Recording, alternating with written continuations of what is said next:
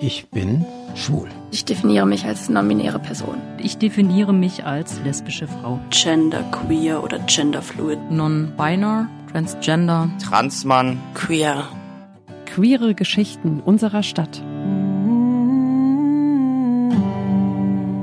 Ich heiße Nick, bin 41 Jahre alt, lebe seit 2011 in Freiburg, bin Schauspielerin, Regisseurin. Ja, ich definiere mich, wenn dann als hm, non-binary, transgender.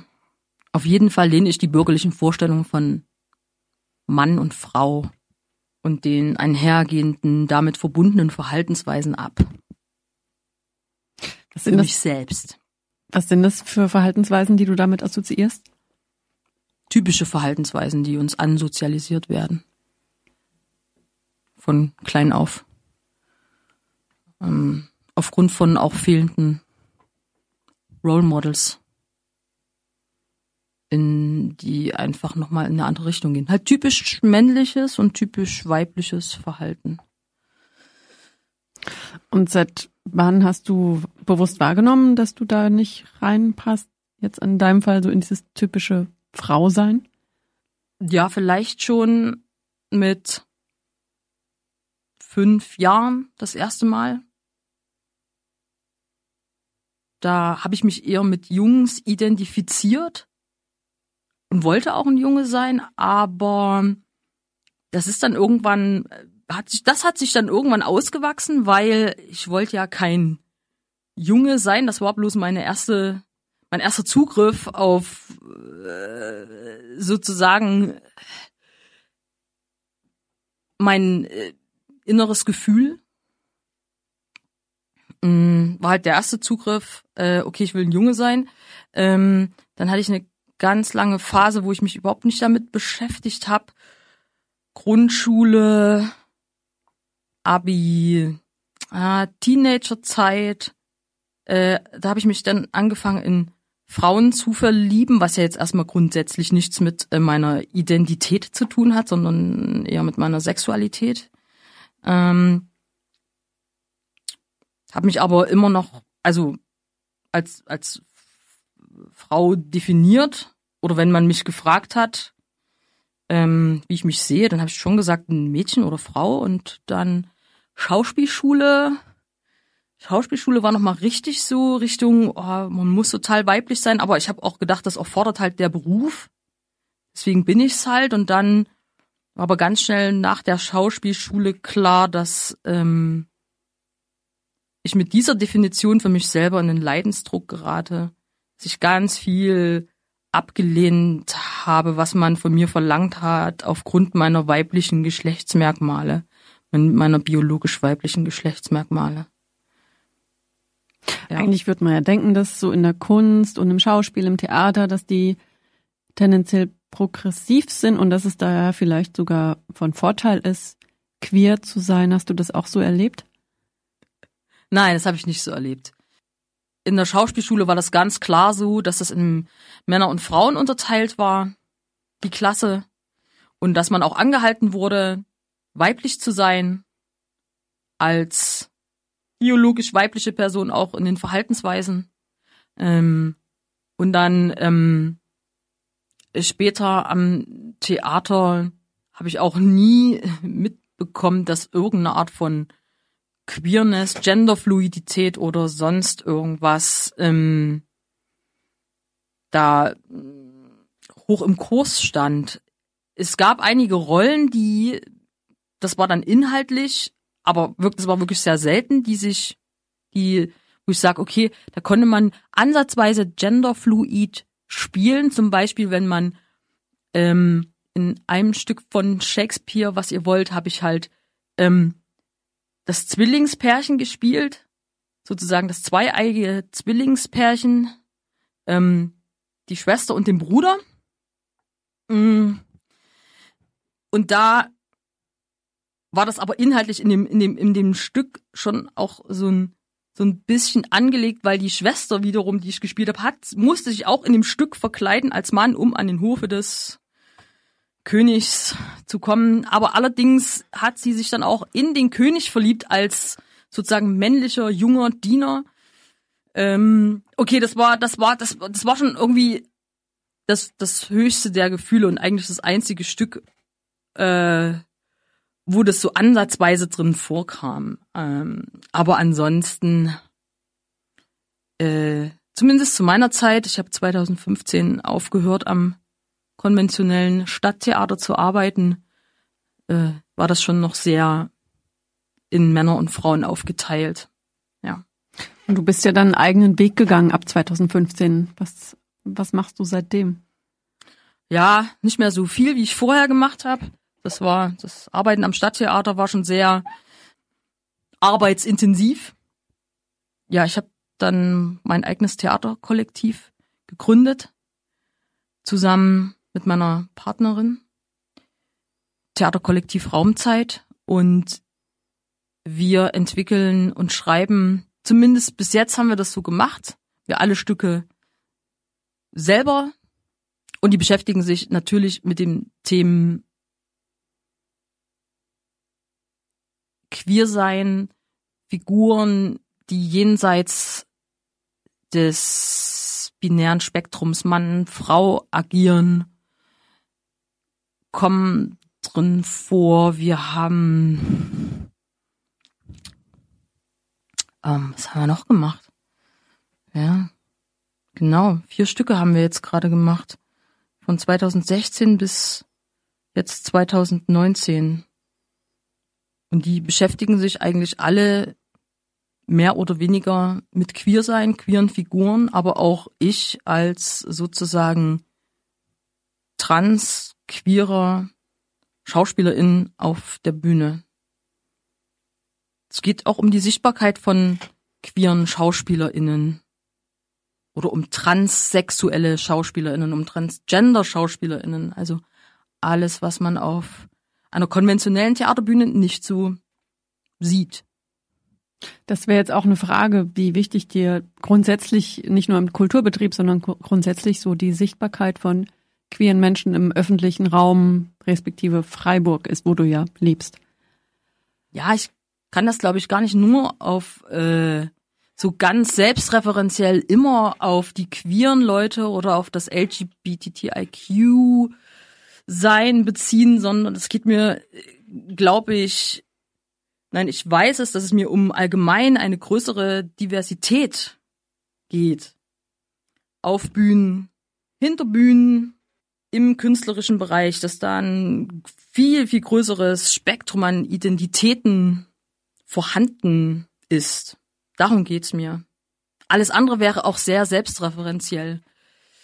Was es ja, was es ja äh, oft auch ist und was ähm, klar beschäftigt mich queer sein und trans sein und non-binär sein, aber darüber hinaus ähm, beschäftigt mich halt eben im Allgemeinen diese Diversität, die ich noch nicht so sehe. Ist Diversität für dich so das Gegenstück zur sogenannten Normalität? Nee. Was bedeutet normal für dich? Ist es was Positives eher oder eher was Negatives? Also für mich bedeutet natürlich normal, ähm, so wie ich lebe und so wie ich bin.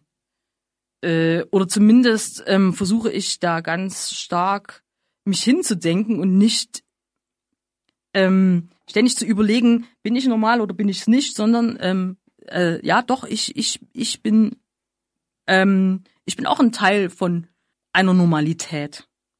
Aber natürlich ist mir bewusst, dass rein gesellschaftlich gesehen Normalität mit etwas anderem verbunden wird. Nämlich mit einer ganz strikten Geschlechtertrennung und auch keiner großen Auswahl, was eben die Geschlechtsidentitäten trifft. Es existieren Männer, es existieren Frauen und alles, was sozusagen in diesem Spektrum dazwischen und drumherum noch floriert, wird immer noch, glaube ich, als ähm, nicht normal angesehen. Ich denke, dass die Wirklichkeit und die Dunkelziffer von Menschen, die sich vielleicht divers fühlen und jenseits von, von Mann und Frau Identitäten fühlen, dass es, dass es viel größer ist, ähm, aber dass viele das nicht leben. Ja. Eben weil man dann auch in eine marginalisierte Position kommt.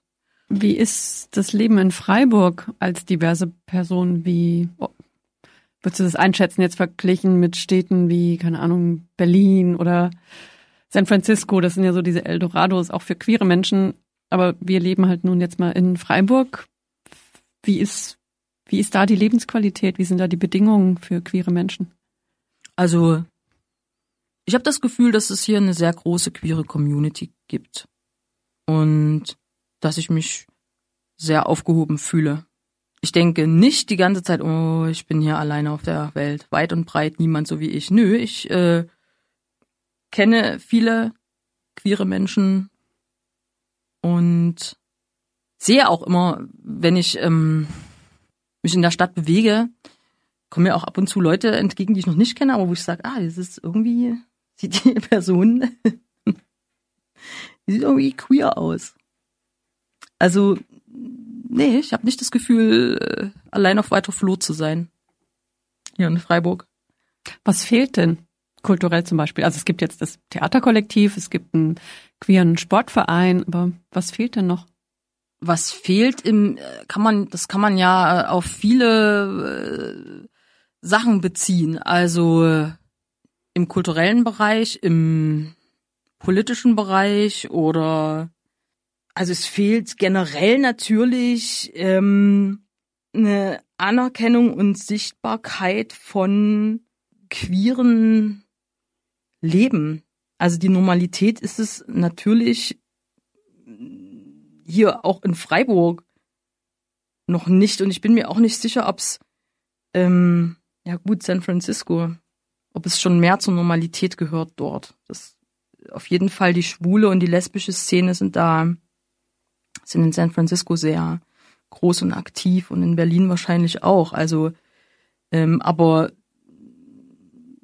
dafür, dass Freiburg so, sag mal mal, eine provinzielle Großstadt ist, muss ich sagen, ähm, ist hier ganz schön viel am Laufen, was Partys betrifft, was Clubs betrifft, die queere Reihen machen.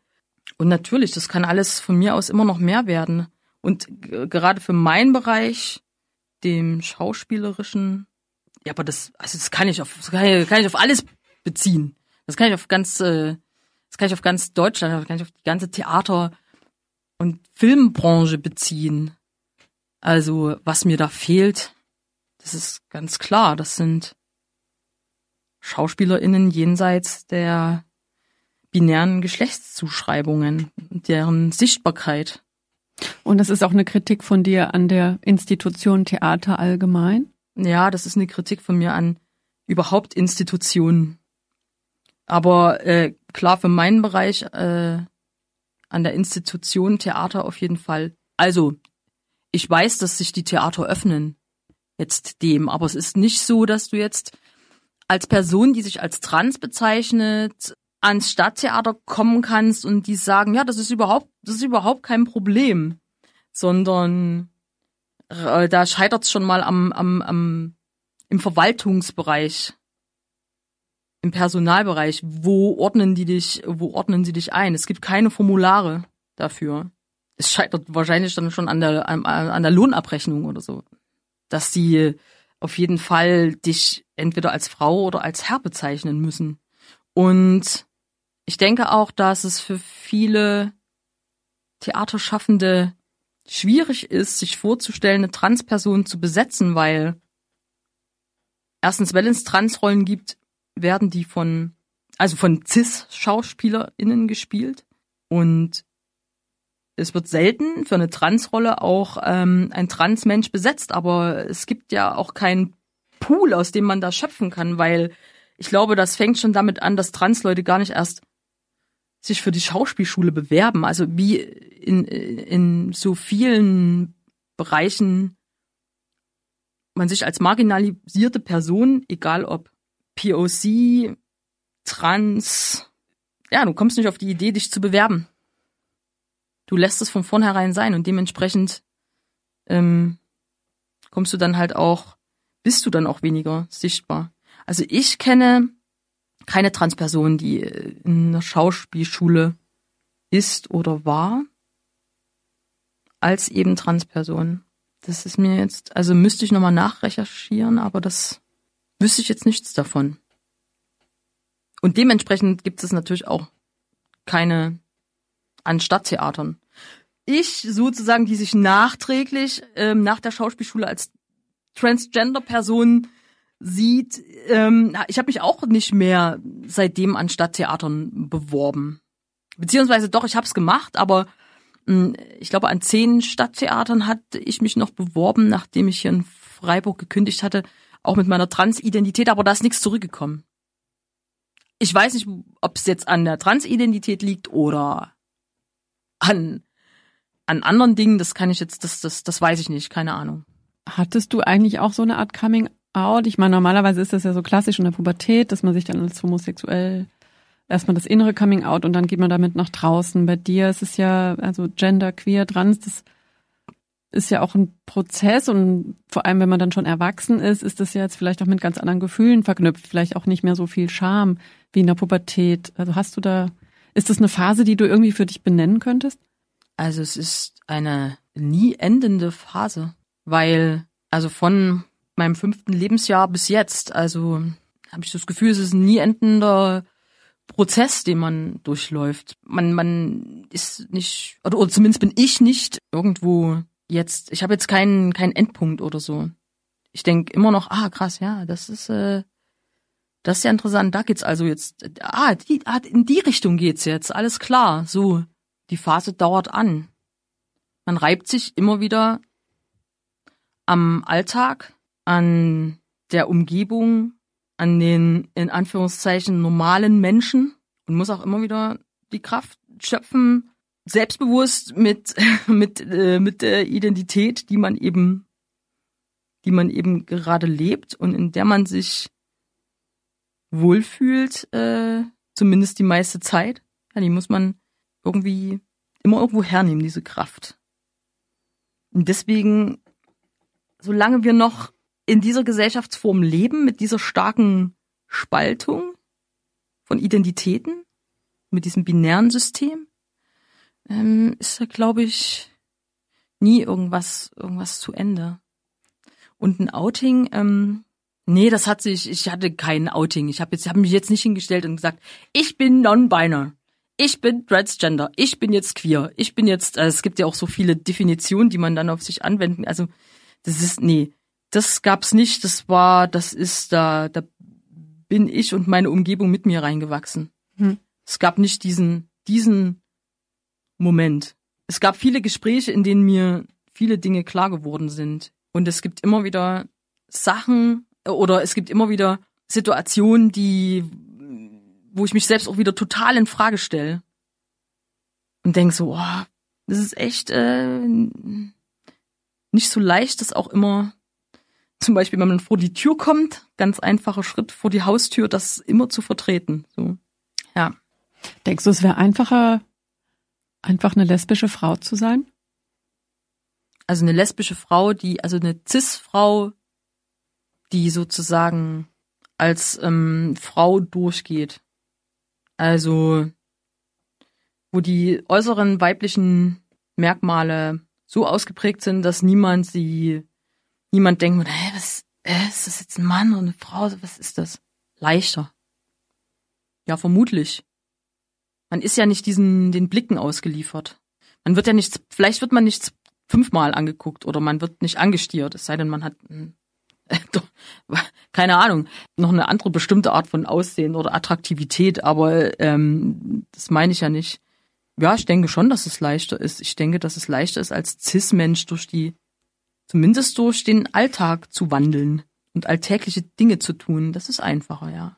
Das heißt, du würdest sagen, non, non-binär sein oder transgender sein ist gerade wahrscheinlich die so ein bisschen die komplizierteste oder komplexeste Identitätsform auch so im, im Leben nach draußen.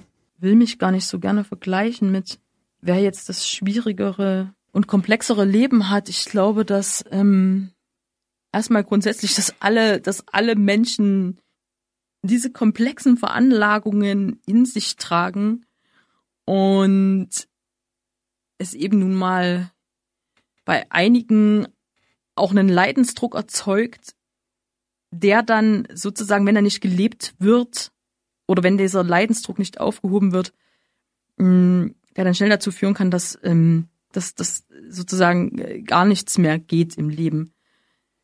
Und andere können, können sich vielleicht auch, äh, keine Ahnung, mit ihrer, äh, mit ihrem komplexen Inneren trotzdem mehr den gesellschaftlichen normativen Gegebenheiten anpassen und fühlen diesen Leidensdruck nicht so.